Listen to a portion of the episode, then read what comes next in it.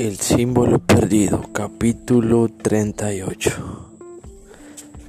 ¿Este cuarto es masónico? inquirió Sato, apartando la mirada de la calavera y observando luego fijamente a Landon en la oscuridad.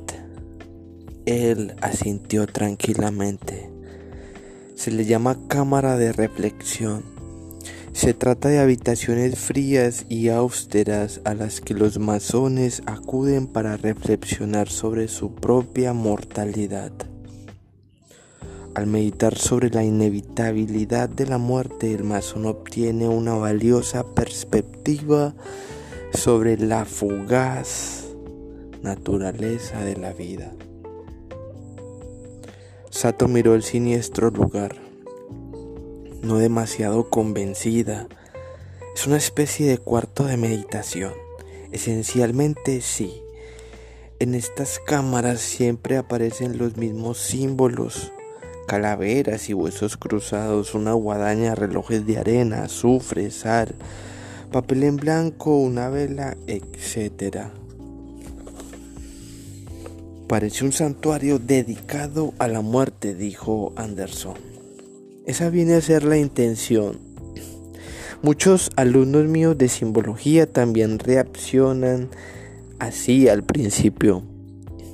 Langdon solía hacerle leer símbolos de los francmasones de Brezhnev, un libro que contenía hermosas fotografías de algunas cámaras de reflexión y a sus alumnos no les resulta enervante que los masones mediten entre calaveras y guadañas, preguntó Sato.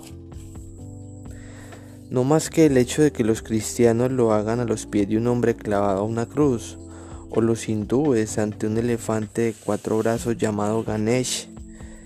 Malinterpretar los símbolos de una cultura suele ser origen de muchos prejuicios. Sato se apartó, no estaba de humor para charlas. Empezó a caminar hacia la mesa repleta de objetos. Anderson intentó iluminarle el camino con la linterna, pero el haz era cada vez más débil. Golpeó entonces la base de la linterna y consiguió que la luz brillara con más intensidad. Al adentrarse cada vez más en el angosto espacio, el penetrante olor acre del azufre inundó las ventanas de la nariz de Landon. El subsótano era un lugar húmedo y la humedad que había en el aire estaba activando el azufre que había en el cuenco. Al llegar a la mesa, Sato se quedó mirando la calavera y los objetos que tenía alrededor. Anderson se unió a ella, intentando iluminar el escritorio con el débil haz de su linterna. Tras examinar todo lo que había, Sato colocó los brazos en jarra y dejó escapar un suspiro. ¿Qué son todos estos trastos? Todos los objetos de este cuarto, Landon lo sabía, habían sido seleccionados y dispuestos con mucho cuidado. Símbolos de transformación, le dijo sintiéndose todavía más constreñido al unirse a ellos en la mesa. La calavera o caput mortum representa la transformación final del hombre. Al descomponerse es un recordatorio de que todos terminamos despojándonos de nuestras carne mortal. El azufre y la sal son catalizadores químicos que facilitan las transformaciones. El reloj de arena representa el poder transformacional del tiempo, señaló con un gesto de la mano la vela apagada y esta vela representa el formativo fuego primordial y el despertar del hombre de su ignorancia. La transformación a través de la iluminación y eso, dijo Sato señalando el rincón. Anderson dirigió el cada vez más débil haz de luz de su linterna a la enorme guadaña que descansaba apoyada contra el muro del fondo.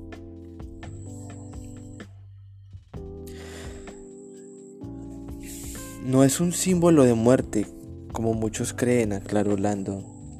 La guadaña es en realidad un símbolo de la esencia transformativa de los alimentos de la naturaleza. la cosecha de los regalos que nos ofrece. Sato y Anderson se quedaron en silencio intentando procesar el extraño entorno. Lo único que Landon quería era salir de ese lugar. Sé que este cuarto puede parecer extraño, les dijo, pero aquí no hay nada especial, es todo bastante normal. Muchas logias masónicas tienen cámaras exactamente iguales que esta. Pero esto no es una lógica masónica, declaró Anderson.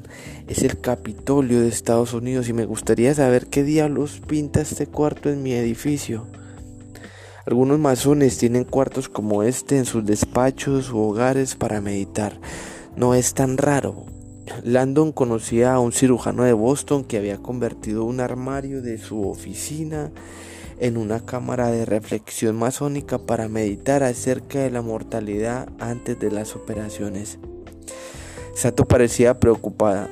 ¿Está diciendo que Peter Solomon venía aquí abajo para reflexionar sobre la muerte? No lo sé, dijo sinceramente Landon. Quizá lo creo como santuario para los hermanos masones que trabajan en el edificio ofreciéndoles un santuario espiritual alejado del caos del mundo material, un lugar en el que los poderosos legisladores pudieran reflexionar antes de tomar decisiones que afectan al prójimo.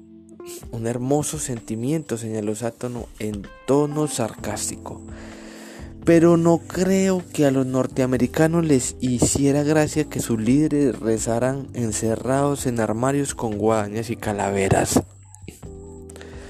Pues no veo por qué, pensó Landon, imaginando lo diferente que sería el mundo si más líderes se tomaran tiempo para reflexionar acerca de la naturaleza de la muerte antes de embarcarse en una guerra. Sato frunció la boca e inspeccionó atentamente los cuatro rincones de la cámara. Debe haber algo más aparte de huesos humanos y cuencos con sustancias químicas, profesor.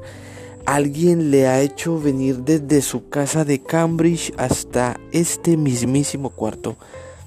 Landon agarró con fuerza la bolsa que llevaba a un costado, todavía incapaz de imaginar cuál era la relación del pequeño paquete con esa cámara.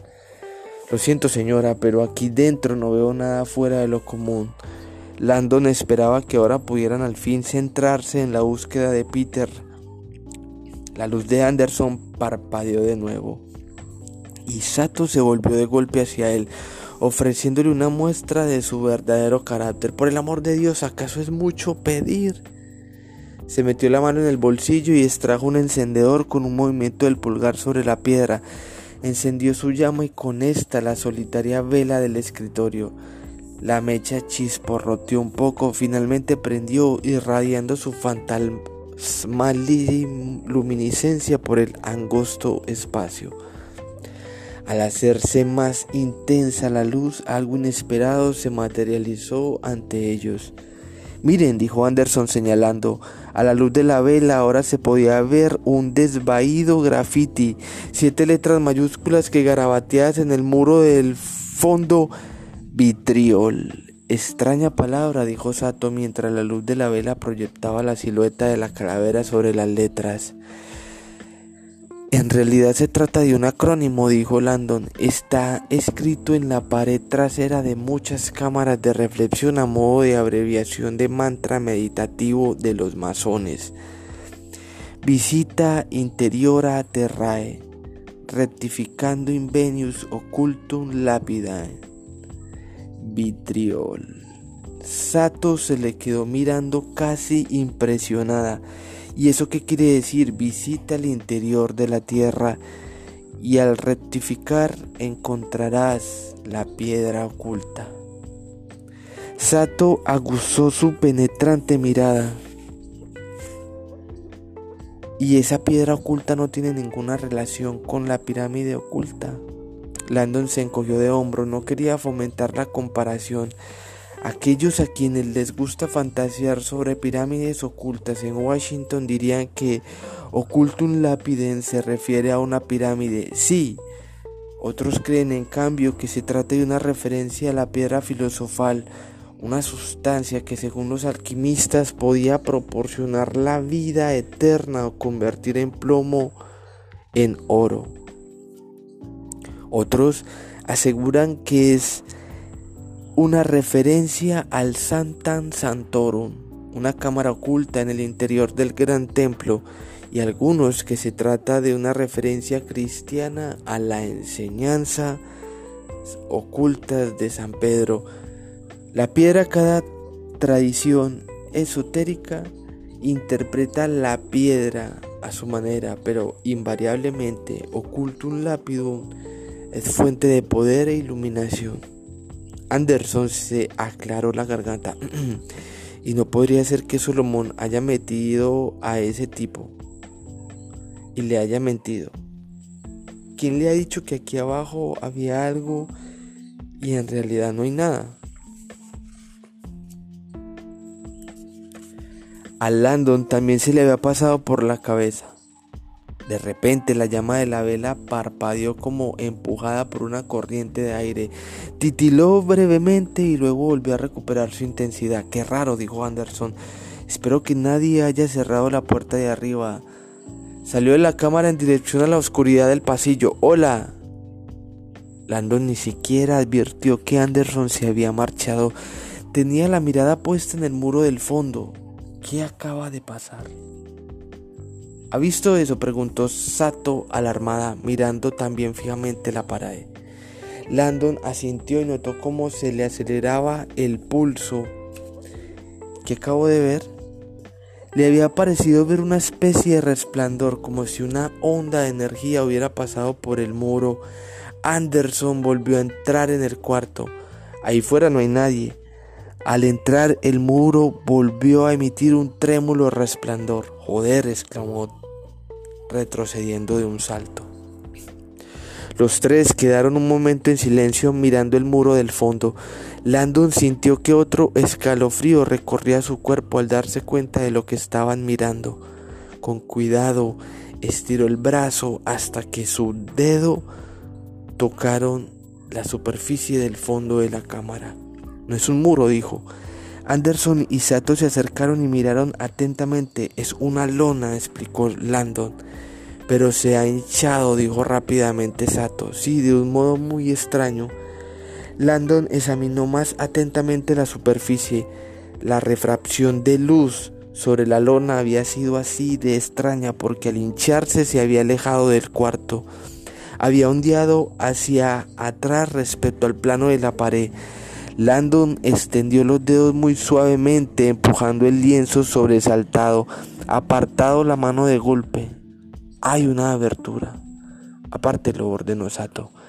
El corazón de Landon latía con fuerza, estiró los brazos y tras coger la lona por los bordes, apartó la tela a un lado, se quedó mirando con incredulidad lo que se escondía detrás. Dios mío.